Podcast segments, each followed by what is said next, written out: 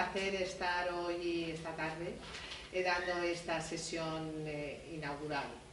Eh, el tema es aburridísimo, el tema de la política fiscal y los tributos, y además considero que tiene una perspectiva feminista, pues es difícil. Entonces vamos a intentar hacer atractivo el tema fiscal, aunque no sea tan fácil, para comprender que es un tema que interesa a toda la ciudadanía, a todas las personas. Es decir, es una forma de profundizar en la democracia, en el proceso de democratización de la vida, es decir, los tributos. También eh, nos interesa, deben hacerse talleres a nivel de ciudadanía y la política fiscal eh, tiene una perspectiva feminista. Los tributos no son neutrales, o sea, es algo fundamental. ¿eh? Entonces, a partir de este estudio que yo he hecho fundamentalmente para la Unión Europea para España, en este caso me voy a referir al caso de España, pero también he estado a veces en el Instituto de Investigaciones Económicas en México o en Bolivia o en otros países, hablando sobre todo de la imposición indirecta, como también importa el diseño del sistema fiscal. Y sobre eso voy a tratar de dar algunas pinceladas, ¿eh? no mucho más. Entonces, eh, en primer lugar, pues los tributos no son neutrales, y deberíamos de tener en consideración, más que una lección magistral, voy a dar como la típica clase que yo doy en el máster de una hora y media o tres horas. Entonces voy a tratar de resumirla. Eh, de ver qué es un concepto en macroeconomía, bueno, en economía, del sector público que es la presión fiscal. Nos tenemos que habituar a conocer que la presión fiscal es el total de la recaudación, un indicador muy fácil, el total de la recaudación con relación al Producto Interior Bruto. ¿Qué nos dice la presión fiscal? La presión fiscal lo que nos va a decir es cuánto recaudamos. Es decir, cuál es la cantidad de tributos que el sector público ha conseguido eh, recaudar mediante su ejercicio de la soberanía. Cuando se está poniendo por parte del neoliberalismo, esto sería para hacer un estudio ya en el ámbito de la filosofía, ¿eh? se está cuestionando la capacidad del sector público para tributar, que es lo anarquismo de derechas, se está cuestionando los principios básicos de la soberanía del siglo XVI que estableciera Baudin. Es decir, la soberanía, uno de los principios básicos es, el, por ejemplo, el poder establecer tributos, la extracción de tributos, poder al mismo tiempo, por ejemplo, las levas, los soldados, el derecho que tiene el soberano, Leviatán o también, como diría Hobbes, pero también es la exacción de los tributos. Con lo cual, si al poder ejecutivo, si al poder soberano se le quita esa capacidad para eh, establecer los tributos, estaríamos vaciando el contenido de la soberanía nacional del Estado de Derecho o de los principios los principios teóricos. ¿eh? Esto sería un debate en profundidad cuando se está cuestionando tanto la posibilidad de que se establezcan tributos y hay quien dice que es una usurpación o que es un robo. Bueno, sería un discurso aparte que se puede hacer un trabajo de fin de máster muy interesante, según la formación de cada cual. Luego, ¿cuánto recaudamos? Sería, una vez, si tenemos derecho a recaudar, sería la primera cuestión a debatir. El derecho del sector público a recaudar. En segundo lugar, es cuánto se recauda. Y entonces sería ya la presión fiscal, sería este indicador. Es decir, la totalidad de la recaudación directos e indirectos y en los diferentes niveles en donde ejerce el poder el sector público, que sería a nivel autonómico, por ejemplo, en el caso de España, a nivel eh, local y a nivel estatal, serían tres niveles. También puede haber a nivel europeo, porque hay un presupuesto europeo, o sea que nos encontraríamos casi con cuatro niveles de poder y cuántas posibilidades de tipos de tributos. Luego tendríamos cuánto recaudamos, que sería la presión fiscal, el total de la recaudación con relación al Producto Interior Bruto. Y en la Unión Europea, o incluso también en América Latina, en todos los países, no todos los países tienen la misma presión fiscal. Unos tienen una presión fiscal alta y otros tienen una presión fiscal mucho más baja. Y dependiendo de la presión fiscal, van a tener un modelo social diferente. Porque es cuánto recaudamos, qué modelo social podemos tener. Por eso cuando hablamos de políticas sociales de modelos sociales, de desarrollo social, tenemos que empezar a planteárnoslo desde la perspectiva de cuánto podemos ingresar en las arcas públicas. En primer lugar, ¿tenemos derecho a ingresar? Si tenemos derecho, ¿cuánto podemos ingresar y cómo conseguimos un consenso para tener esos ingresos necesarios para desarrollar un modelo social? Es que es muy complejo el tema.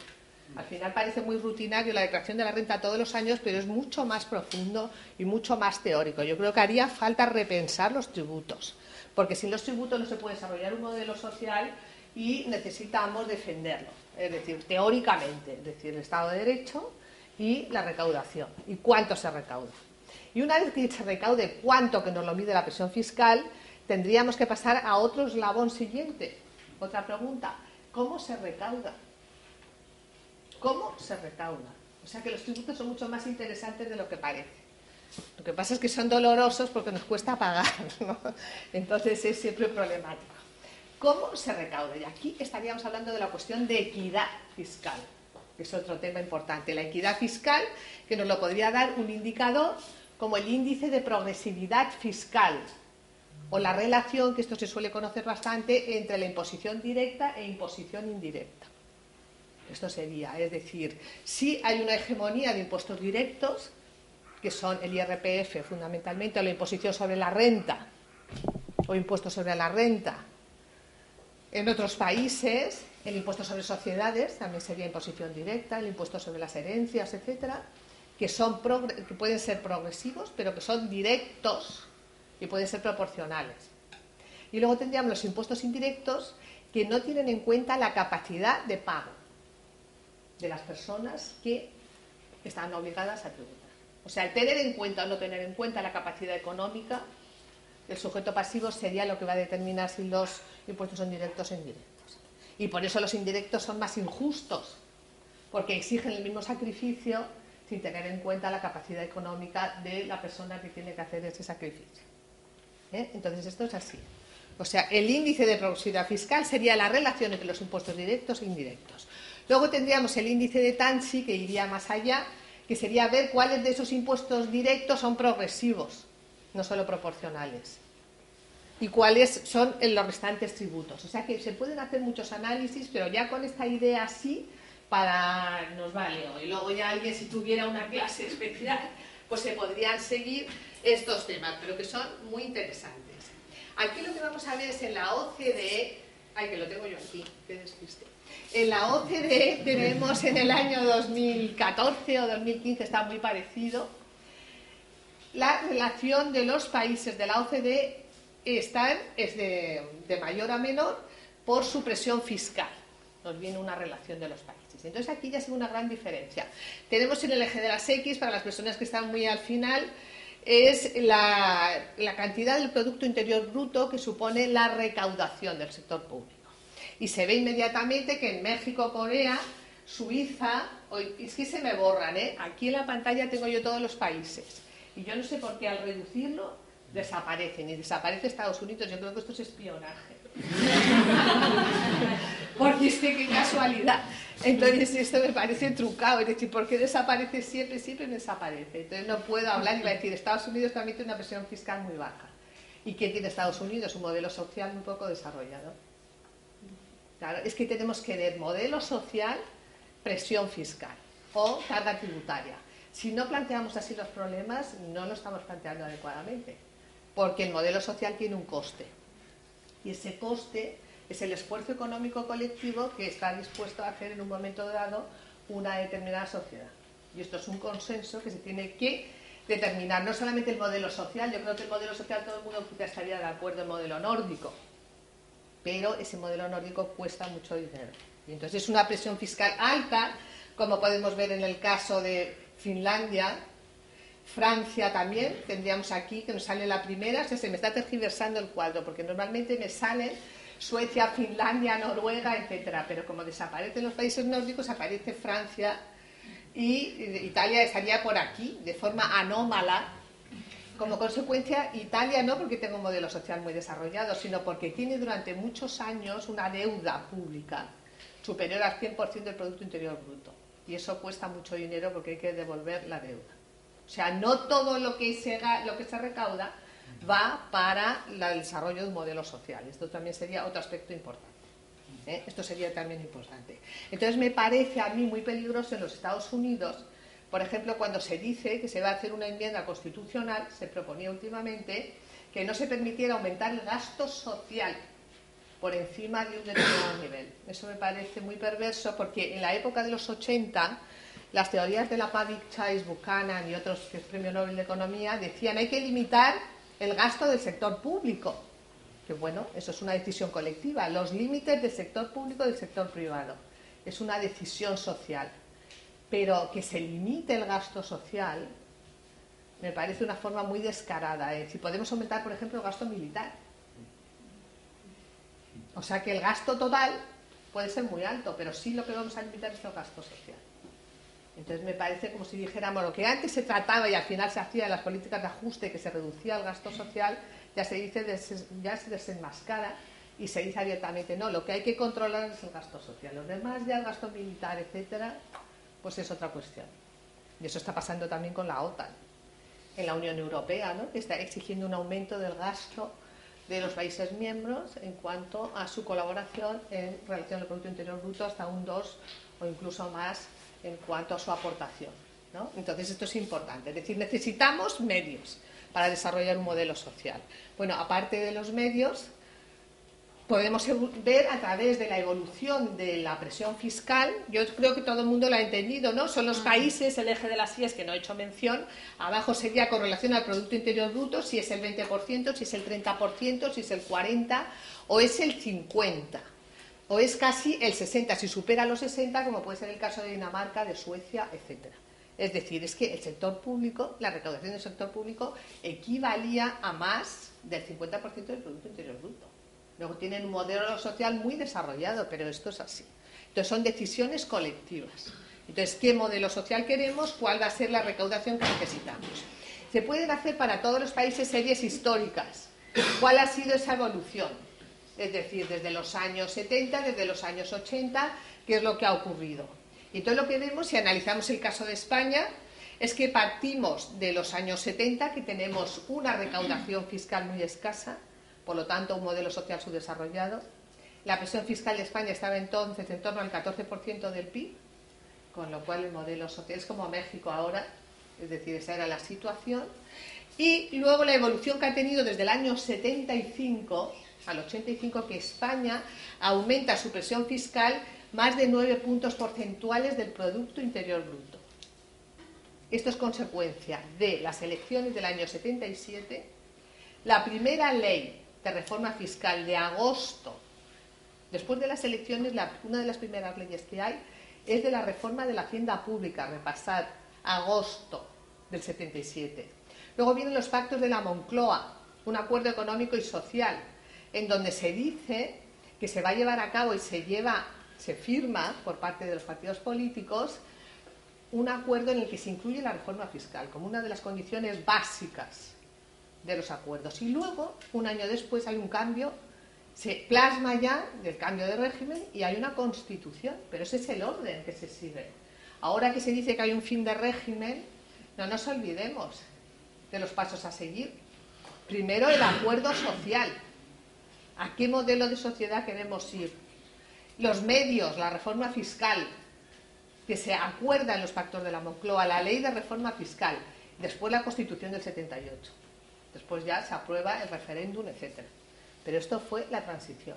Y cuando dicen que si era un cambio de fachada, desde el punto de vista económico no lo es. Hay más de nueve puntos porcentuales de subida de la presión fiscal. Nueve puntos porcentuales del Producto Interior Bruto de España. Ningún país de la OCDE realiza ese esfuerzo económico y eso es como consecuencia de un pacto político. Si ahora fuéramos capaces de tener un pacto social y subir nueve puntos porcentuales la presión fiscal, ¿qué modelo social podríamos tener? Pues este es el tema. Es que hablamos de política social, de conseguir Claro, la eh, pensión eh, pues para todo el mundo, la renta básica, el concepto del cuidado para la dependencia, todo eso cuesta mucho dinero. Y exige un esfuerzo económico y exige un consenso social. Y esto fue el ejemplo de la transición en cuanto al acuerdo para llevar a cabo una subida de la presión fiscal de nueve puntos porcentuales. Acabó el, el secreto bancario. Suiza lo sigue teniendo. Se establece el delito fiscal y también se da una amnistía fiscal para los que habían defraudado hasta ese momento diciendo, pero se les acaba. ¿eh? Bueno, pues esta fue la transición que yo creo que es un ejemplo para que cualquier cambio que se vaya a hacer en el futuro se tenga en cuenta cómo se hizo y cómo se transformó el modelo social. No hubiera sido posible la ley de sanidad universal del año 86 si no hubiéramos tenido este esfuerzo económico y esta reforma fiscal y esta subida de la presión fiscal de nueve puntos porcentuales en la primera década de la transición. Claro, porque si hablamos de universalización de la sanidad, exige un esfuerzo económico importante. Y esto no hay que olvidarse. Bueno, voy a pasar lo que pasó en el año 85-95, que sigue España aumentando la presión fiscal, seguimos esforzándonos. Sigue en el 95 2007, el Partido Popular sí que sigue aumentando la presión fiscal. Lo que pasa es que lo que variaría sería el índice de progresividad fiscal, el índice de TANSI y el índice en relación a impuestos directos e indirectos. Luego lo vamos a ver. Pero seguimos todo el tiempo eso de que si el Partido Conservador baja los impuestos, no tanto, lo bajan en Suecia, en Alemania, en Suecia han llegado los liberales y ya empiezan a hablar de reducir los tributos, reducir el modelo social, etcétera, etcétera. Pero hay que hablar de impuestos y cuando se dice bajar los impuestos, mucho cuidado, porque es algo muy eh, iba a decir perverso, se dice vamos a mantener el modelo social pero bajamos los impuestos, hay que ser más eficaces, hay que ser más eficientes. Eso no es verdad. Krugman hace poco, hace un mes o así, escribía en el Dominical del País diciendo que la dinámica desde los años 80 es bajar los tributos, ser más eficientes, ser más eficaces, tal, ser más competitivos, el crecimiento económico, primar el ahorro, luego lo que se genera es un déficit público, luego hay que controlar el déficit, luego se corta el gasto social. Este ha sido el proceso desde los años 80. Cada vez el modelo social se ha ido convirtiendo, cada vez reduciendo de forma paulatina. Y esto es un aviso. ¿eh? Hablemos, hablamos de política social, empecemos hablando de impuestos. Y si nos aburre mucho, pues cambiemos el chip. Porque si no, no podemos tener modelos sociales. Si no tenemos recaudación suficiente, no se puede llevar a cabo una política social adecuada. Bueno, entonces tendríamos, ¿qué ocurre con la crisis? Y ahora centrándonos en España otra vez. Todos los países de la OCDE pierden recaudación. Es el efecto fundamental de los estabilizadores automáticos que se habla en economía. O sea, cuando hay una crisis se recauda menos porque la gente se empobrece. Las empresas, por ejemplo, a través del impuesto sobre sociedades tienen pérdidas. Y claro, y los impuestos sobre beneficios, no sobre pérdidas. Entonces, lógicamente, hay un hundimiento en la recaudación, pero que España ocupa el primer puesto. Esto no se ha dicho tanto, mucha gente lo desconoce perdemos seis puntos del Producto Interior Bruto de recaudación.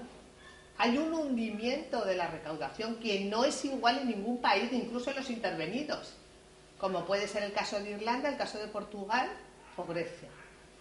Y ante este hundimiento, que es de pánico, porque seis puntos del Producto Interior Bruto es de pánico, son seis puntos ya, el 6% de déficit.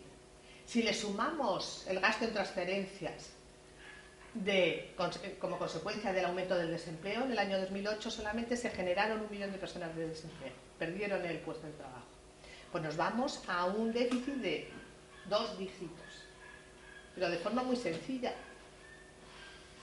Es una situación muy difícil, pero es como si la transición se hubiera dado un vuelco para atrás. Todo el esfuerzo que se hizo en los pactos de la Moncloa es como si hubiera retrocedido, y la situación también políticamente ha habido un vuelco político que nos retrotrae a la época de la transición en España. Es decir, bueno, hace falta un consenso para salir de esto. Pero hace falta, yo creo que volver a las etapas que se siguieron, la reforma fiscal, los acuerdos económicos y sociales y luego ya el pacto político, si lo hay. Pero vamos, espero que sí.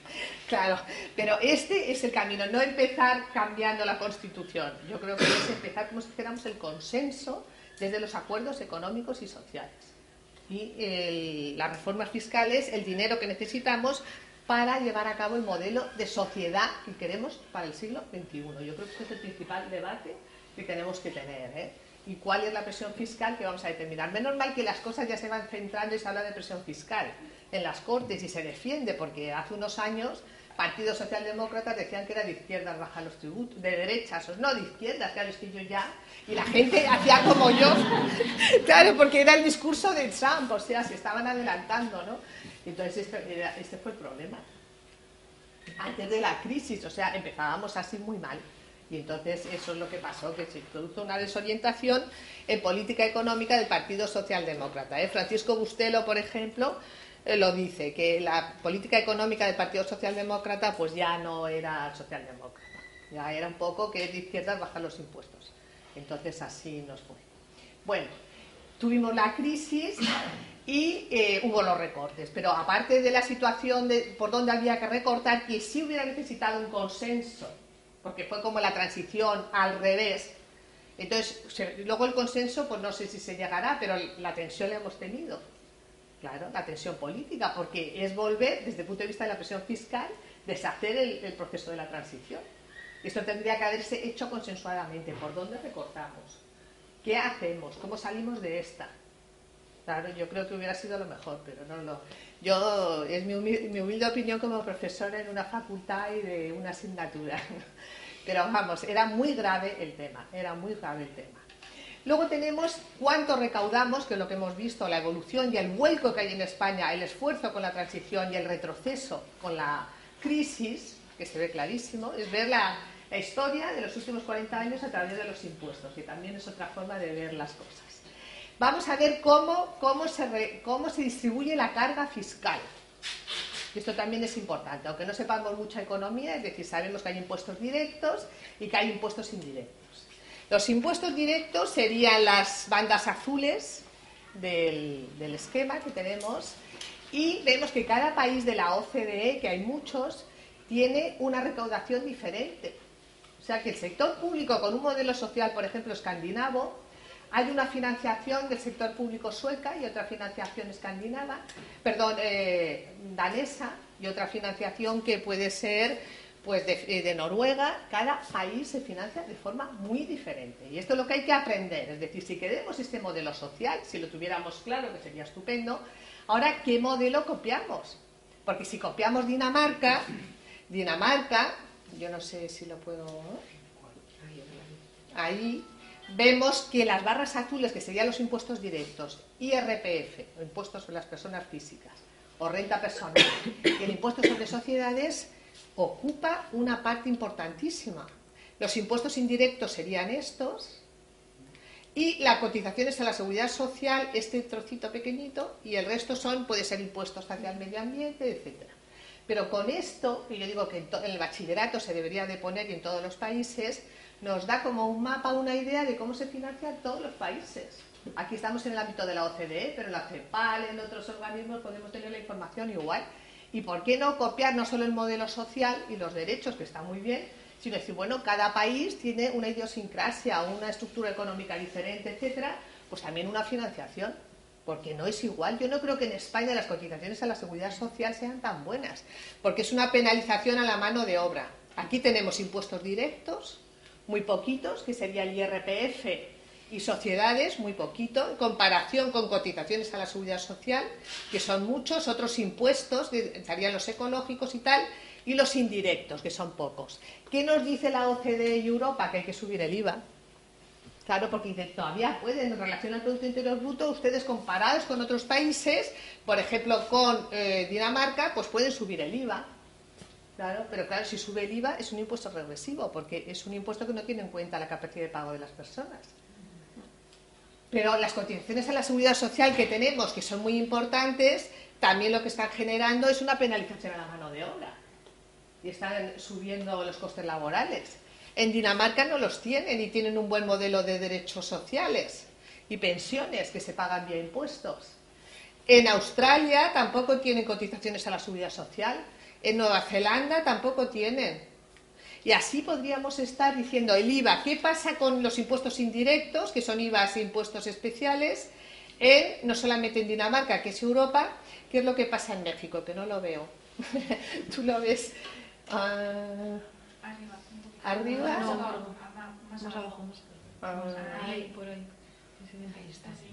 Siguiente. Dos más abajo. Después Ahí, ahí. lo veo. Después del segundo. A ver, no voy a hacer caso. Voy a hacer el oculista. Ah, aquí. Sí. ¿Qué pasa a los impuestos indirectos? Que es una barbaridad. Pues un país que la- el cómo se recauda es muy injusto. Solamente viendo ya así, fíjense qué fácil. Y luego aquí tenemos con Turquía. ¿Qué pasa aquí con Turquía? Pues que también la imposición indirecta es muy importante.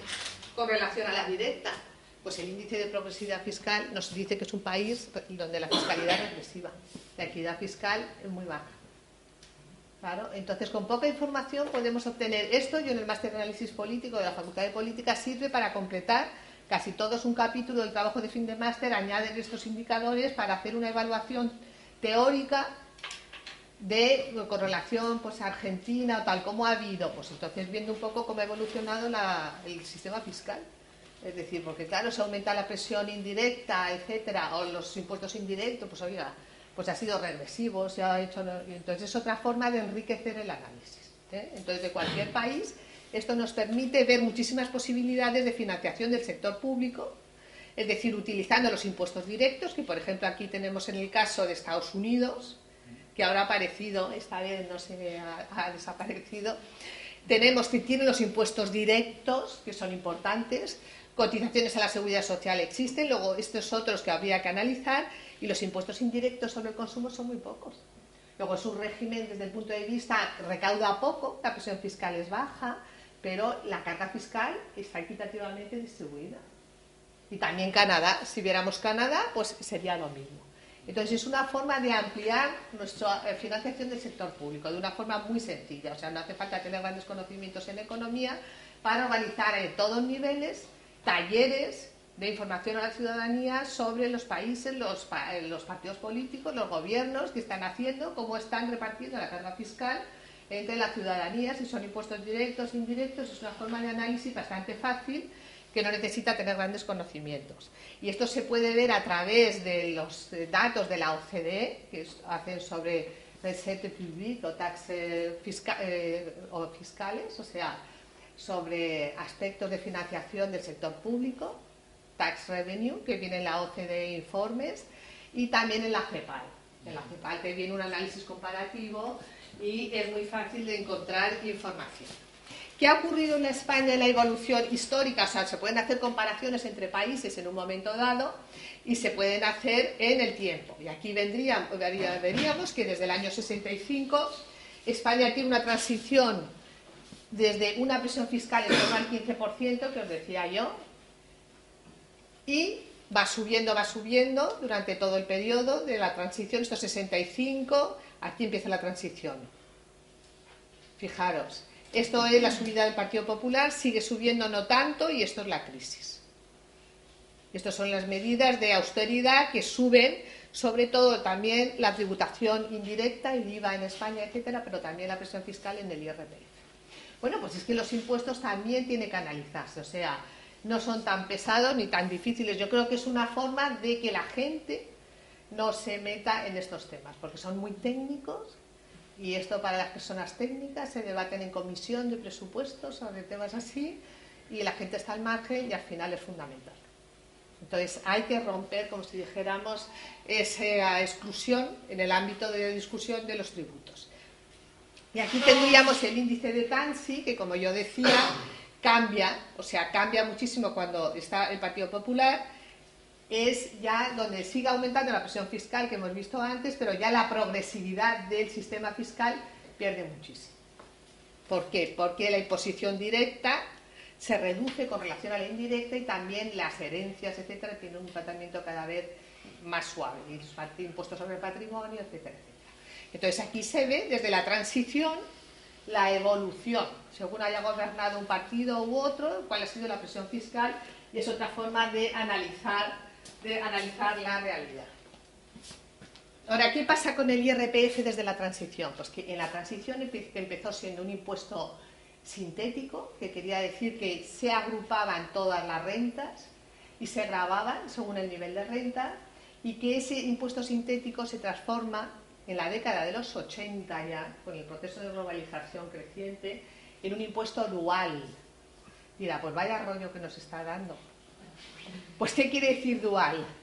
Pues dual es importantísimo, porque quiere decir que las rentas de capital van a tener un tratamiento fiscal mucho más benevolente, van a tener una tarifa plana y las rentas laborales van a est- estar grabadas progresivamente. Y esto nos importa muchísimo. O sea, se va a producir la dualización del IRPF en España y esto no fue de la transición, fue posteriormente, de los años 80 y 90. Entonces hace más injusto el sistema fiscal que se generó en la transición. y que las rentas de capital, que se llaman del ahorro, normalmente no se hablan de capital, sino del ahorro, van a tener una tarifa plana. Y las rentas laborales progresivas. Si usted gana más, tributa más. Entonces, ¿qué pasa? Pues al final se va a producir como rebeldía fiscal, porque son solamente las rentas fiscales, las rentas laborales, perdón, las que están sometidas a una mayor presión fiscal. Claro. Entonces, al final todos nos hacemos neoliberales. No, es que es una forma de decir, ¿cómo en España, porque lo que ya no me va a dar tiempo, porque esto es para tres horas de charla, la mayoría de la gente considera que se pagan muchos tributos y que la presión fiscal es muy alta. Y que las personas que lo dicen en mayor medida, según las encuestas del CIS, del Centro Centro de Estudios Sociológicos, y de también Instituto de Estudios Fiscales, son personas con rentas bajas. ¿Y cómo puede ser esto? Pues claro, si piensan que se pagan muchos tributos, ¿cómo se van a subir los tributos? ¿Cómo vamos a, a profundizar en el modelo social? Es que este es el problema. Si queremos ampliar el modelo social necesitamos ingresos. Si queremos aumentar los impuestos, ¿cómo vamos a aumentar los impuestos si la mayoría de los ciudadanos y de las ciudadanas dicen que tenemos una presión fiscal? Entonces es porque cómo está distribuida la carga fiscal. Está mal distribuida. Está distribuido de una manera, yo creo que también es un poco perversa. Que las personas, o bastante perversa, las personas con menos ingresos tienen una presión fiscal muy fuerte en comparación con las personas con altos ingresos. Entonces esto es un, esto es para una novela policíaca casi, se han diseñado los... Pero claro, es que están jugando con la, el desconocimiento, la falta de interés, el aburrimiento, lo que queramos de las personas. ¿vale? Entonces se hacen ingenierías financieras, etcétera, etcétera, y al final está recayendo la carga fiscal muy mal distribuida. Y entonces se genera que haya un rechazo, sobre todo por las capas populares, según se ve las estadísticas, las personas con niveles bajos, con oficios básicos, no las personas que tienen altos niveles académicos, etcétera, dicen que hay una presión fiscal muy fuerte. Entonces, es porque, cómo está distribuida la carga fiscal. Entonces, esto sí que reconocen también las encuestas del CIS que está muy mal distribuida la carga fiscal. Pues empecemos el modelo social haciendo una reforma fiscal y redistribuyendo esa carga fiscal de forma más equitativa porque si no es imposible llevar a cabo un modelo social o mejorar el modelo social. Porque además empiezan también a decir, no, no es tanto gastar más, sino gastar mejor. Bueno, eso ya se sabe. Lo que quiere siempre es gastar menos, pero siempre es el discurso. Hace poco un estudio, yo no sé, una entidad financiera decía, no, no es tanto gastar más en educación, sino hay que gastar, si ya lo sabemos, eso uno no quita, lo cortés no quita lo valiente. Eso, claro, porque yo siempre voy apagando luces por la universidad cuando dejan las aulas porque digo, esto es como quemar dinero público. A nadie beneficia. Cerrar un centro de salud es un daño, pero a que esté encendido esto, esto estamos quemando el dinero público. Tiene que haber termostatos que se apaguen, que cuando no hay movimiento en el aula haya solamente una luz, etcétera. Eso hay que tener cuidado. Pero necesitamos, necesitamos unos dineros básicos, unos ingresos básicos. Bueno, entonces en los años de la transición se hace una reforma fiscal importante, se aumenta la recaudación, una reforma fiscal seria, porque no hay puntos del Producto Interior Bruto, no es ninguna broma, no es ninguna fachada, es una reforma fiscal seria y eso permite mejorar el modelo social. No quiere decir que tengamos un modelo social maravilloso, pero lo poco que tenemos es gracias a esa reforma fiscal, que no se reconoce. ¿eh? Yo en esta medida, yo quiero reconocer a Fuentes Quintana, que me parece que fue una persona muy seria y que trató de hacer una reforma fiscal de verdad. Es decir, además en un país pues, que no estaba acostumbrado a pagar tributos, ¿no? pero establecer el delito fiscal pues, tuvo su mérito. Y eh, lo que quiero decir es que hay una evolución del IRPF que era mucho más progresista en la transición, luego se transforma en dual y que la carga fiscal mm, se está distribuyendo muy mal. Luego hay otro tema que es el de las deducciones o los gastos fiscales, que dice, bueno, ¿y ese rollo qué es, las deducciones? Pues cuando en el IRPF, porque tenemos descendientes, porque tenemos una edad determinada, porque tenemos ascendientes que conviven en la unidad familiar, pues vamos a pagar menos tributos. Pues la tendencia ha sido llevar la política social del país a través de las deducciones. Ay, que se me va. Aquí, deducciones deducciones y luego de sustitución por cuota, eso ya no lo cuento porque eso todavía Si se reducciones o deducciones, eso ya sería también para debatir. Pero, ¿qué quiere decir? Que en vez de dar transferencias o servicios sociales a las personas, por ejemplo, para el cuidado infantil, lo que se hace es una deducción fiscal. Dice, no, no, yo la política educativa, yo ya doy una deducción para material escolar, por ejemplo, la Comunidad de Madrid. Una deducción de Hacienda que dice, bueno, si tiene usted cargas eh, familiares, tiene criaturas en edad escolar, usted no se preocupe que se aplique una deducción. Y ya cumple.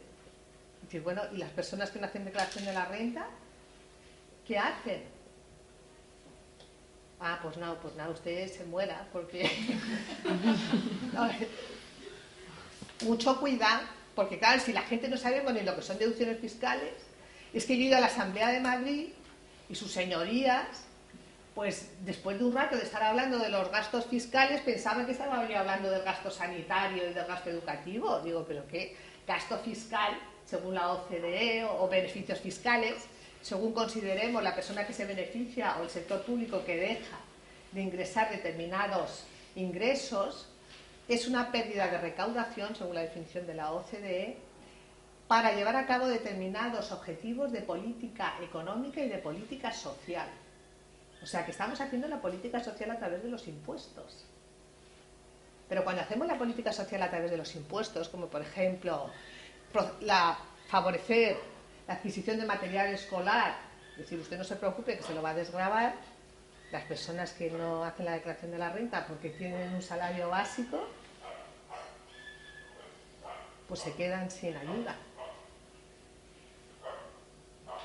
Y esto es cuando se lleva a cabo la política social a través de las deducciones y de las reducciones fiscales, de los gastos fiscales, en vez del gasto social.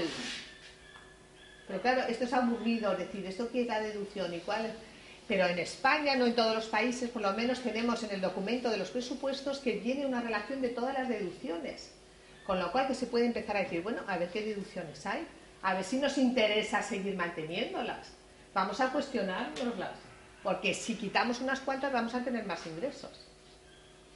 En México, por ejemplo, hay, en el IVA hay gastos fiscales. Todo lo que no sea pagar el tipo general es un gasto fiscal. Y la Coca-Cola no pagaba el impuesto sobre valor agregado, como dicen allí. Y yo dije, bueno, no lo entiendo. Claro, dice, no, porque se considera en la canasta de la compra. Porque como el agua no es potable, y entonces hay camiones cisternas de Coca-Cola que van a determinados ámbitos que no llega el agua potable. Digo, ¿y por qué no lo pasamos al gasto social y potabilizamos el agua en esos en vez de desgrabaciones fiscales a Coca-Cola, que le viene muy bien. Lo dije por la radio, digo, a ver si no vuelvo. Pero luego me dijeron cuando volví, ya quitaron ya el IVA para impuestos. Ya el impuestos, claro, de las bebidas, decir, pues es que estos son debates. Es que estos son debates populares. La, goma de mascar, bueno, el chicle, como le llaman allí, goma de mascar, chicle el chicle también no, se consideraba como de la cesta de la compra, pues el chicle y no pagaba. Y el IVA, dice, bueno, el impuesto sobre valor agregado, pues es un debate, es decir, un debate popular sobre las reducciones fiscales, porque esos son ingresos para llevar a cabo determinados programas sociales. Claro, por ejemplo, la llevada de agua, determinadas comunidades, etcétera. Es que está perdiendo el sector público recaudación. Entonces son los gastos fiscales a debate. Eso ya, es decir, ¿este país tiene gastos fiscales? Pues vamos a empezar a analizar. Es decir, ¿lo seguimos admitiendo? Pues hay, ¿cuánto vamos a ingresar? Pues por ejemplo en España, luego veremos si nos da tiempo, pero es en torno a más del 50% de la recaudación del IVA. Y del impuesto sobre la renta también tiene una importante factura. Entonces, esto es un debate, no es ninguna broma. Es que eso es cuando, por ejemplo, cuando no había dinero, cuando se perdió la recaudación, como consecuencia de los estabilizadores automáticos en la crisis en España, ¿por qué no entramos a debate? Ya se redujeron bastante ¿eh? las reducciones fiscales, pero es que es lo primero que deberían haber caído para mantener los ingresos. Es decir, ¿no? Porque es, hacer una política social en favor de las personas que estén contribuyendo, físicas o jurídicas. Porque también las empresas pagan muchísimo menos que lo que está establecido por las deducciones no pagan lo que está establecido, el, el impuesto sobre beneficios. Y entonces esto hay que planteárselo. Entonces que hay que hacer una inversión, que contratan a gente, una deducción, deducción. pues hay que replanteárselo. Entonces esto es un debate social, o sea, porque si no tenemos ingresos no podemos llevar a cabo las políticas sociales.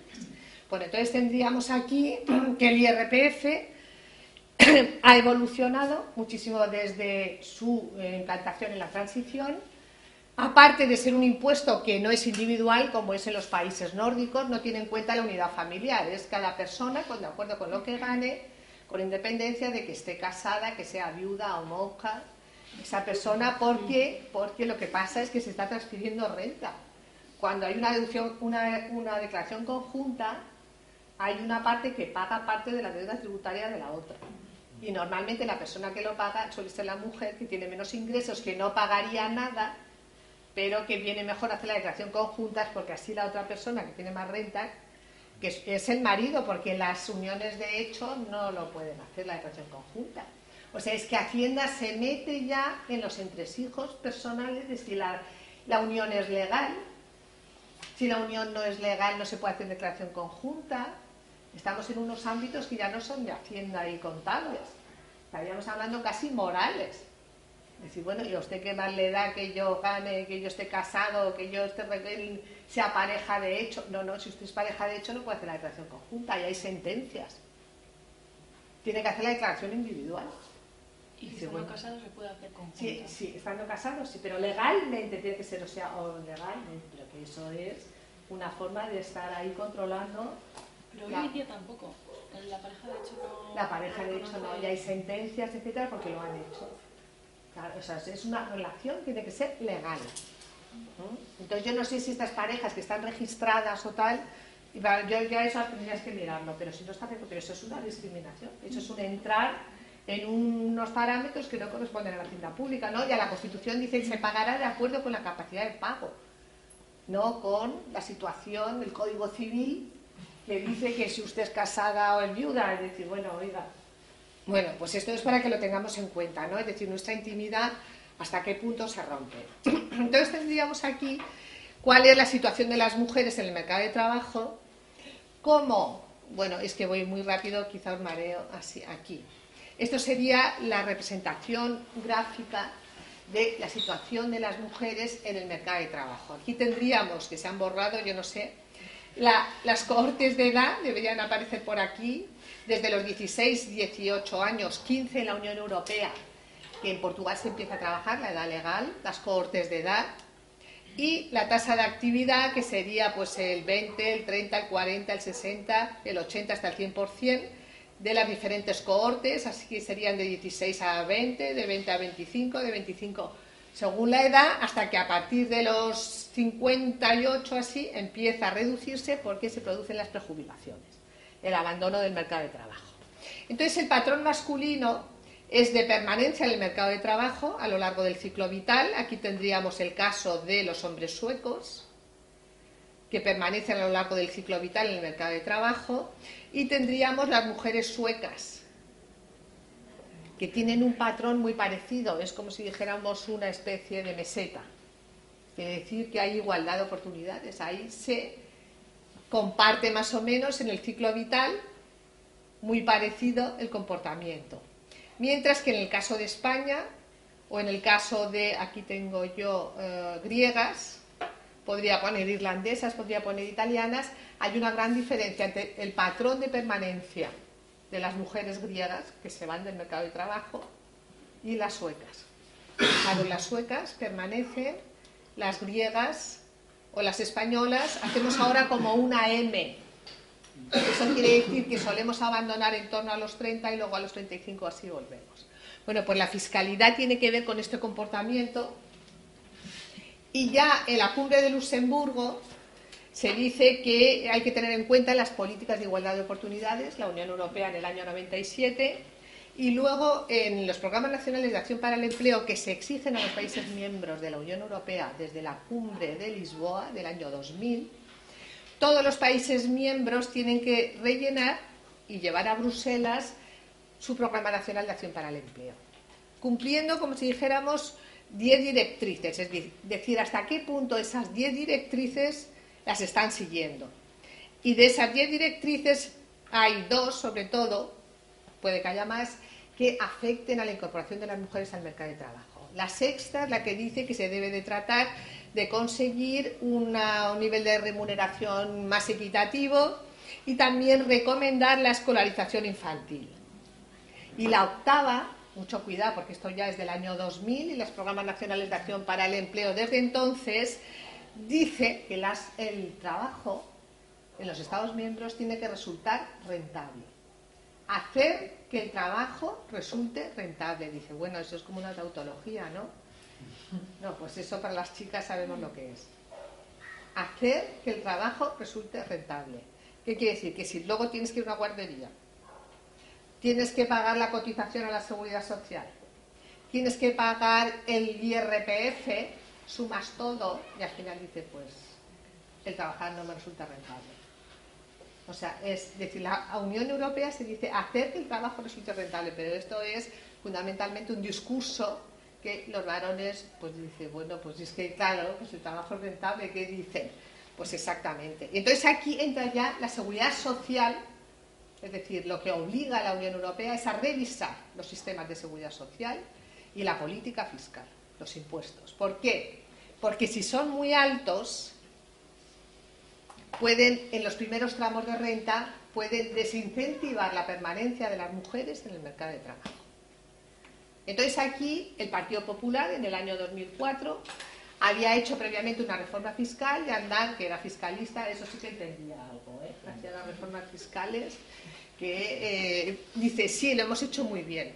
Dice, la reforma parcial del IRPF, que entró en vigor en el año 2003, introdujo una serie de medidas dirigidas a disminuir la carga fiscal de las personas, dice, de, las, de los trabajadores, bueno, de los trabajadores y de las trabajadoras.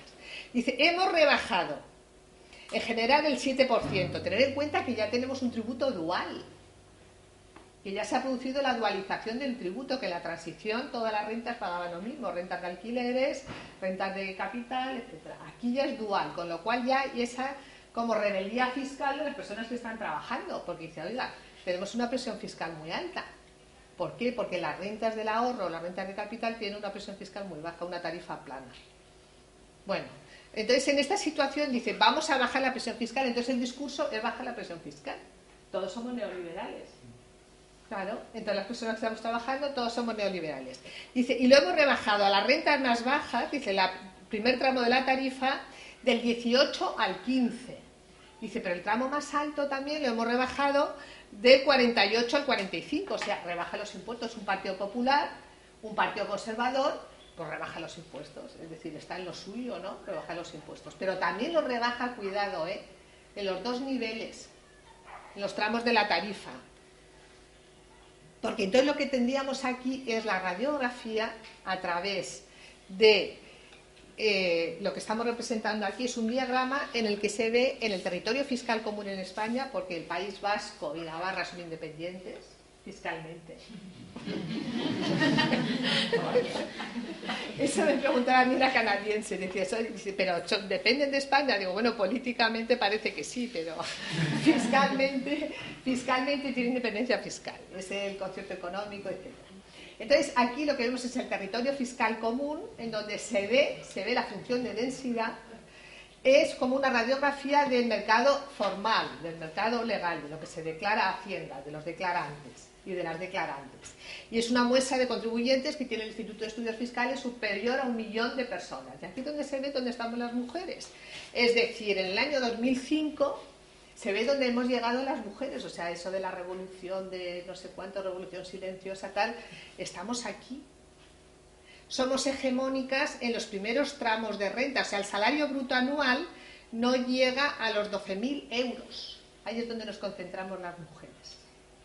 Esa es la situación real. O sea, estaríamos viendo esta radiografía. Bueno, esto es la función de densidad, donde se produce la concentración de las mujeres trabajadoras, porque numéricamente los chicos serían las barras superiores, es decir, hay un mayor número de chicos en valores absolutos, pero donde se produce la concentración, las funciones de densidad nos dice dónde nos concentramos las mujeres que estamos en el mercado de trabajo. Y lo que se ve es que hay una concentración en unos niveles bajísimos de rentas salariales anuales. Salario bruto, aquí no te dejo ver nada. No veo bien. Porque como me he puesto delante de ti, ya Claro, te veo que me miras a mí, pero ¿qué tendré? Claro, digo, aquí se ve y la pobre no está viendo nada. Claro, pues perdona, pero mira, es aquí. Entonces, más que el techo de cristal, yo siempre digo, más que el techo de cristal, que hablan pues de que hay que atacar el techo de cristal, incorporar a las mujeres, lo que tenemos que hacer es ver, como dicen las anglosajonas, que estamos en el sticky floor, en el suelo pegajoso. Es que esto, o sea, es una radiografía, se ve una fotografía, se puede decir, pero yo creo que es más que una fotografía, porque esto del mercado de trabajo pues es difícil de ver a través de las declaraciones, las declaraciones de la agencia tributaria. Y entonces estas declaraciones nos dicen dónde nos situamos las mujeres, qué nivel de renta formal. No estaríamos hablando aquí de la economía sumergida. Se ve que estamos en una situación lastimosa, económicamente hablando, ¿eh? pero es donde hemos llegado. Y donde hemos llegado es aquí hay una hegemonía femenina y a partir de ahí ya es la hegemonía masculina. La hegemonía masculina. Y esto sería en el año 2015. Y aquí lo que se hace en esta función de densidad es eh, eh, eh, se superpone los tramos de la tarifa. O sea, si queremos hacer un diseño, una reforma fiscal, vamos a pensar aquí. Vemos el primer tramo que dijo Andar que lo había bajado, del 18 al 15, luego el 24, el siguiente, cómo afecta a las personas. Y así es como hay que ver también la reforma fiscal. ¿A quién afecta? Que se puede saber el número exacto de mujeres y de varones. Y entonces, ¿a quién va a afectar? Cuando disminuye la presión fiscal del 18 al 15, ¿a quién va a beneficiar fundamentalmente? Pues a las mujeres. También a algunos varones. Pero las que estamos en esos tramos tan bajos de renta somos fundamentalmente mujeres. Porque trabajamos a tiempo parcial, porque tenemos eh, empleos que son temporales, por múltiples razones. Pero esta es la razón, es decir, es que el tipo marginal es fundamental, porque el tipo marginal hay que sumar las cotizaciones a la seguridad social. Eso nos va a dar la renta disponible, lo que nos llevamos a casa. Y hacer que el trabajar resulte rentable. Por lo tanto, y hacer que seamos rebeldes fiscalmente. Porque si estamos en estos niveles de renta y nos suben, como pasó en el año 2007 el ministro Solves, que nos quita este tramo del 15 y nos deja el 24, ¿qué pasa? Pues que a unos niveles bajísimos de renta les pasa del 0 al 24. Esta es la reforma de Solves, del Partido Socialista. Sí. ¿Cuántos? Bueno, pues estamos con el IRPF, entonces algo hemos visto. bueno, entonces veis lo importante que es el primer tramo, el mínimo exento, donde hay una hegemonía de mujeres, el 27,4, el 27% de las mujeres se concentra ahí, y en el 24, el siguiente tramo, después del mínimo exento, están 3.448.839 mujeres. En total, si sumamos el 27 y el 50,4, están el 78, pues bueno, así, pues donde nos concentramos las mujeres. Es decir, en el primer tramo de la tarifa. Lo que nos interesa cuando hay una reforma fiscal no es donde hay una, el 1,4% que son las Koplovich. Claro, y tal, sino en el primer tramo y en el mínimo exento. Es cuando hay una reforma fiscal para hacer que el trabajo resulte rentable. O sea que figuraros, luego si subimos el IVA, pues se puede hacer igual que he hecho estudios, viendo tipos de familia, familias monomarentales, lo que se consume, cómo afecta la subida del IVA, pero es que hay que hacer un trabajo muy largo, pesadito, pero hay que tomárselo con deportividad, ¿no? Porque es interesante, claro, es decir, bueno, es que esto es importante. Claro, si subimos aquí, claro, es que ahora dice, hay que conseguir dinero. Pues claro, hay que conseguir dinero, pero no de aquí. Claro, hay que conseguir dinero de otros niveles. Claro, se está diciendo sí, pero nos habla del tipo. Dice, hay que subir los tipos más altos, de acuerdo. Pero no están diciendo que quizá habría que bajar el tipo más bajo. Porque tiene un peso fiscal excesivo. Claro, entonces luego la gente es neoliberal, porque como dice al final, aquí esto me voy al final, al final de todo, a ver, como tengo cinco minutos, los beneficios fiscales, esto os voy a dar como un ejemplo de la OCDE, cómo se financian las políticas sociales. Y aquí también hay una evolución desde los años 90. Se puede financiar el cuidado infantil, ¿cómo?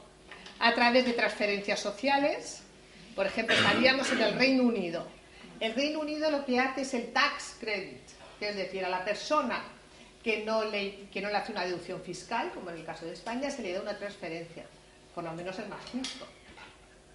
Pero eso es típico de los países que tienen modelos sociales liberales. El modelo social liberal no quieren tener servicios sociales. Los servicios sociales serían estas barritas grises y esto serían las deducciones fiscales.